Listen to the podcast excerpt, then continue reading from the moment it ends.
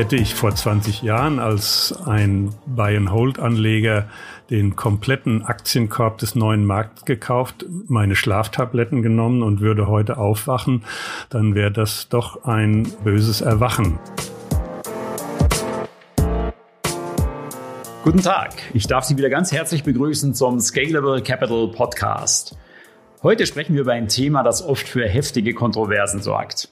Aktiv oder passiv anlegen. Unter Investoren tobt ein Streit um die bessere Strategie, vor allem seit ETFs als passive Anlagevehikel immer beliebter werden. Bei mir ist jemand, der sagt, dass die Frage aktiv oder passiv gar nicht so entscheidend ist. Warum und worauf es wirklich ankommt beim Anlegen, das will ich heute von ihm wissen. Von Stefan Mitnick, Professor für Finanzökonometrie und Mitgründer von Scalable Capital. Hallo Stefan, toll, dass du heute wieder dabei bist in unserem Podcast. Hallo Tobias, ja, sehr gerne. Stefan, aktiv oder passiv anlegen, das ist ja fast ein Glaubenskrieg. Die Anhänger beider Lager tragen einen erbitterten Streit aus. Du sagst, dass sich dieser Streit ums falsche Thema dreht und dass passive Geldanlage nicht so passiv ist, wie viele meinen. Kannst du erklären, warum? Also unter passiver Geldanlage verstehen ja die meisten eine Buy-and-Hold-Strategie. Also man kauft einmal Aktien und tut dann nichts mehr. Costolani nannte das eben Schlaftabletten nehmen, um sich durch die Schwankungen an den Märkten nicht unnötig verrückt machen zu lassen, während man eben mit den Händen im Schoß da sitzt.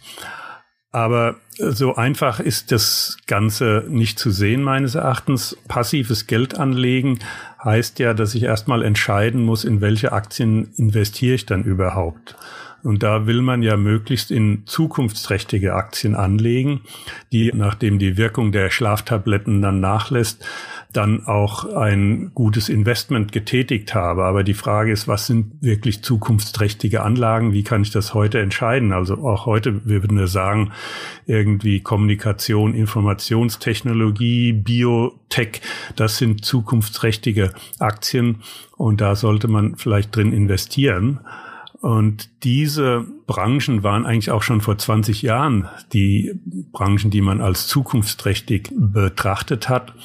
Und wo waren dann vor 20 Jahren diese Unternehmen zu finden? Also die, die an der Börse gelistet waren in Deutschland, waren viele davon dann am neuen Markt gelistet. Und hätte ich vor 20 Jahren als ein Buy-and-Hold-Anleger den kompletten Aktienkorb des neuen Markts gekauft, meine Schlaftabletten genommen und würde heute aufwachen, dann wäre das doch ein böses Erwachen. Es gibt zwar auch einige tolle Kursraketen dabei, aber von den über 300 Unternehmen, die gelistet waren, gibt's viele gar nicht mehr. Die sind nicht mehr gelistet auf, an der Börse, sind insolvent gegangen oder sind übernommen worden. Das ist dann vielleicht noch das ähm, bessere Szenario gewesen. Es fanden also die Listings statt. Oder es gibt eben viele von denen, die überlebt haben, die sind heute eigentlich nur noch als Penny Stocks unterwegs, also so gut wie nichts mehr wert. Und selbst die damaligen Blue Chip Aktie zum Beispiel wie die Deutsche Telekom ist letztlich eingebrochen. Also man konnte sie teilweise für 100 Euro damals erwerben. Heute liegt sie irgendwo bei 15 Euro in der Größenordnung. Also es ist als Strategie per se erstmal so nicht einfach eine Strategie, der man blind folgen sollte, dieser Buy-and-Hold-Strategie. Okay, die Beispiele leuchten ein, aber sind es letztendlich dann nicht doch Extrembeispiele? Also wer vor 20 Jahren nicht auf die Telekom gesetzt hat, sondern auf den gesamten DAX, der hat seinen Einsatz mehr als verdoppelt. Zudem gibt es heute ja ETFs, mit denen man passiv anlegen kann. Man muss keine Einzelaktien mehr kaufen. Also sind die Beispiele, die du genannt hast, in der heutigen Welt eigentlich noch gültig? Ja, das stimmt natürlich. Wir haben neue Instrumente auf dem Markt, ETFs bekommen.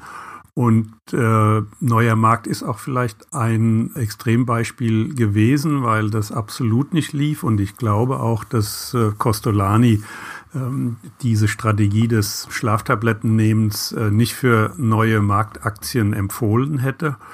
Die Neuerung, dass wir ETF-Investments haben, hat das Marktgeschehen durchaus und die Möglichkeiten für äh, Investoren stark geändert.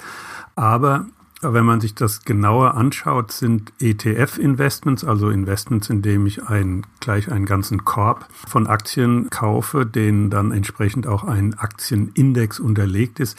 Das sind in Wahrheit gar keine passiven oder genau genommen inaktiven Investments. Das liegt daran, wenn wir den DAX nehmen, den du genannt hast, das ist kein konstantes Konstrukt. Also die Mitglieder, die Bestandteile dieses Index, die ändern sich ständig und auch mit welchen Gewichten die einzelnen Aktien in diesen Index einfließen, auch die ändern sich ständig. Also die, in den letzten 25 Jahren hat sich die Zusammensetzung des DAX mehr als 40 Mal geändert. Wir haben gerade aktuelle Beispiele, also in 2020 Wirecard ist in den DAX vor kurzem erst eingestiegen, jetzt wieder ausgestiegen und Lufthansa ist ausgestiegen und dafür haben wir neue DAX-Mitglieder bekommen, Deutsche Wohnen und Delivery Hero. Also es ist gar kein passives äh, Halten von Aktien, wie Buy and Hold suggeriert, sondern es findet da auch ein ständiger Austausch statt und auch ständige Gewichtsveränderungen, die da stattfinden.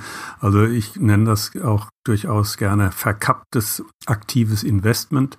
Die Entscheidung, wie diese Umschichtungen im Portfolio stattfinden oder in, in, dem Index, werden eben von Dritten getroffen, also nicht vom Anleger selbst, der das Geld investiert, sondern von den Indexkonstrukteuren. Äh, das ist also nichts anderes letztlich als diese Entscheidung an einen Vermögensverwalter auszulagern. Aber einen wichtigen Unterschied gibt's doch, oder? Also anders als bei der aktiven Geldanlage erfolgt die Titelauswahl bei einem Index und damit beim ETF aber doch festen und transparenten Regeln. Das stimmt, aber auch nur zum Teil. Also die Prinzipien, mit denen diesen, diese Indizes an der Börse konstruiert werden, die schwanken stark und sind auch nicht unbedingt sehr transparent. Die können also recht komplex sein. Wenn man sich die Regularien der deutschen Börse anschaut, da gibt es also einen Leitfaden, der beschreibt, wie die Indizes berechnet werden. Und das ist ein, ein Dokument, was über 70 Seiten lang ist und mehr als 30 mathematische Formeln beherbergt. Es ist also für den normalen Anleger nicht durchschaubar notwendigerweise, welche Aktien da mit welchem Gewicht in diesen Index einfließen. Und diese Regeln, die da zugrunde gelegt werden in diesem Leitfaden, die, auch die sind nicht in Stein gemeißelt, sondern das Regelwerk wird auch laufend angepasst. Also es gibt ein entsprechendes Gremium an der deutschen Börse, das tagt mindestens viermal im Jahr und nimmt Änderungen am Regelwerk vor. Allein in den drei Jahren 2016 bis 2018 gab es über 30 diese Änderungen. Manche sind sehr marginal, manche aber schon gravierend. Also gerade die Erfahrungen, die mit Wirecard gemacht wurden, haben dafür gesorgt, dass so diese Entry-Exit-Regeln wieder geändert werden mussten, mit denen Aktien oder Unternehmen in diesen Index aufgenommen werden beziehungsweise wieder entfernt werden. Also auch zurzeit finden entsprechende Überlegungen äh, statt, eben, dass man diese Regeln entsprechend anpasst. Das eine ist, also das ist eine Frage, welche Unternehmen sind überhaupt in einem Index eingeschlossen und welche werden ausgeschlossen. Das andere ist, mit welchem Gewicht fließen sie in diesen Index ein, mit zwei Prozent, fünf Prozent oder zehn Prozent. Auch da gibt's ganz komplexe Regeln, wie das berechnet wird.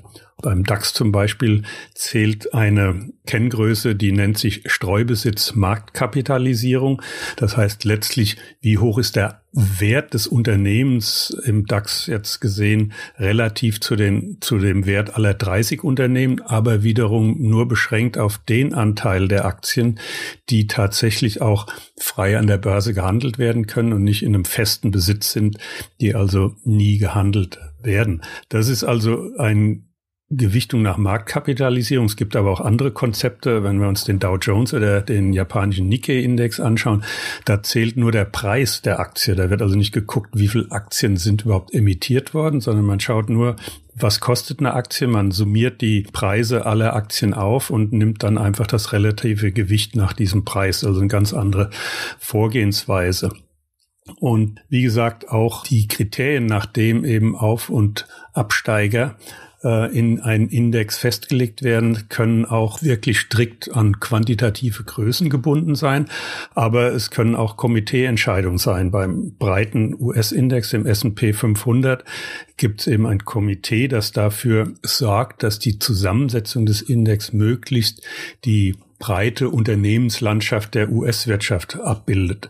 Und da ist es also wichtig, dass bestimmte Branchen vertreten sind und vielleicht gar nicht so, ob das Unternehmen selbst jetzt bestimmte Kenngrößen erfüllt. Also das ist schon durchaus eine komplexe Angelegenheit, die für Anleger nicht nachzuvollziehen sind, diese Regeln und auch nicht immer transparent äh, dargestellt werden. Würdest du dann abschließend eigentlich sagen, dass tatsächlich auch passive ETF-Anleger eine Art Stockpicking verfolgen? So kann man das sagen, ja. Also es findet Stockpicking statt. Die Frage ist, wer macht das, dieses Picking? Das ist also dann nicht der eigentliche Anleger selbst, sondern es wird an ein Komitee ausgelagert oder an eine feste regelgebundene Systematik, also richtig algorithmisch formelhaft oder es ist eine Mischung aus diesen beiden. Deswegen aktiv-passiv sind eigentlich irreführende Begriffe. Bin ich als Anleger aktiv nur, wenn ich eigenes Stockpicking betreibe? Und ist es passiv, wenn ich das nicht mache und ich lagere das aus und gebe das an einen Dritten weiter? Dann macht der eben das Aktive für mich. Wenn dann also auch der passive Investor in einer gewissen Weise aktiv handelt, was ist denn dann der entscheidende Unterschied bei der Geldanlage?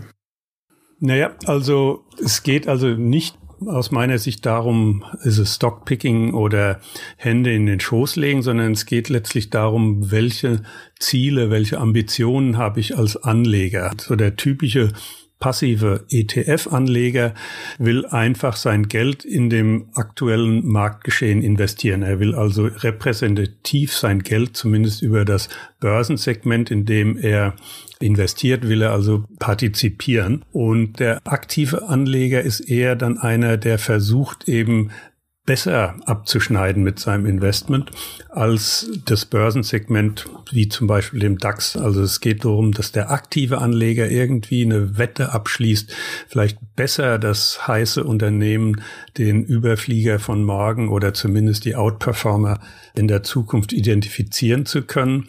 Und das kann ich als aktiver Anleger selbst machen oder ich kann mich eben auch an einen aktiven Fondsmanager wenden, der also das für mich machen soll.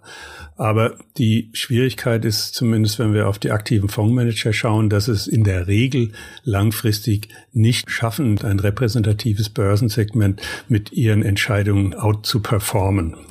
Und das ist auch einigen oder nicht wenigen Fondsmanagern bewusst geworden. Es gibt eine interessante Untersuchung der Europäischen Wertpapier- und Marktaufsichtsbehörde, die schon vor drei, vier Jahren moniert hat, dass rund fünf bis 15 Prozent der angeblich aktiv gemanagten Fonds in Wahrheit gar keine aktiv gemanagten Fonds sind, sondern sie bilden eigentlich nur den zugrunde liegenden Index nach. Man spricht im Englischen vom Closet Indexer, also die, die irgendwie heimlich im Schrank doch dem Index folgen, nach außen aber vorgeben, aktives Management zu betreiben und insbesondere aber auch die Gebühren verlangen, die man für aktives Fondsmanagement äh, gerne erhebt. Also das ist ein verkapptes passives Investieren im Gegensatz zu einem verkappten aktiven Investieren. Der nochmal der, der entscheidende Unterschied, den ich sehe, ist die Entscheidung, die ich zu treffen habe als Anleger investiere ich in regelgebundene Strategien oder investiere ich eher aus dem Bauch hinaus? Die zweite Unterscheidung ist, mache ich es selbst oder lagere ich die Anlageentscheidung aus, entweder an ein Indexkomitee oder ein Vermögensverwalter. Aber letztlich wird auf unterster Ebene irgendwo wird aktiv investiert, auch selbst wenn ich die Hände in den Schoß lege, müssen andere dafür Hand anlegen für mich. Ja, ich glaube, damit haben wir noch mal viel Licht in die Debatte um aktiv versus passiv gebracht und auch äh, gezeigt, was eigentlich hinter den Begriffen steht. Vielen Dank, Stefan, dass du dieses Wissen mit uns heute geteilt hast. Ja, sehr gerne, Tobias. Danke auch an die Zuhörer draußen und ich hoffe, Sie sind beim nächsten Mal wieder dabei beim Scalable Capital Podcast.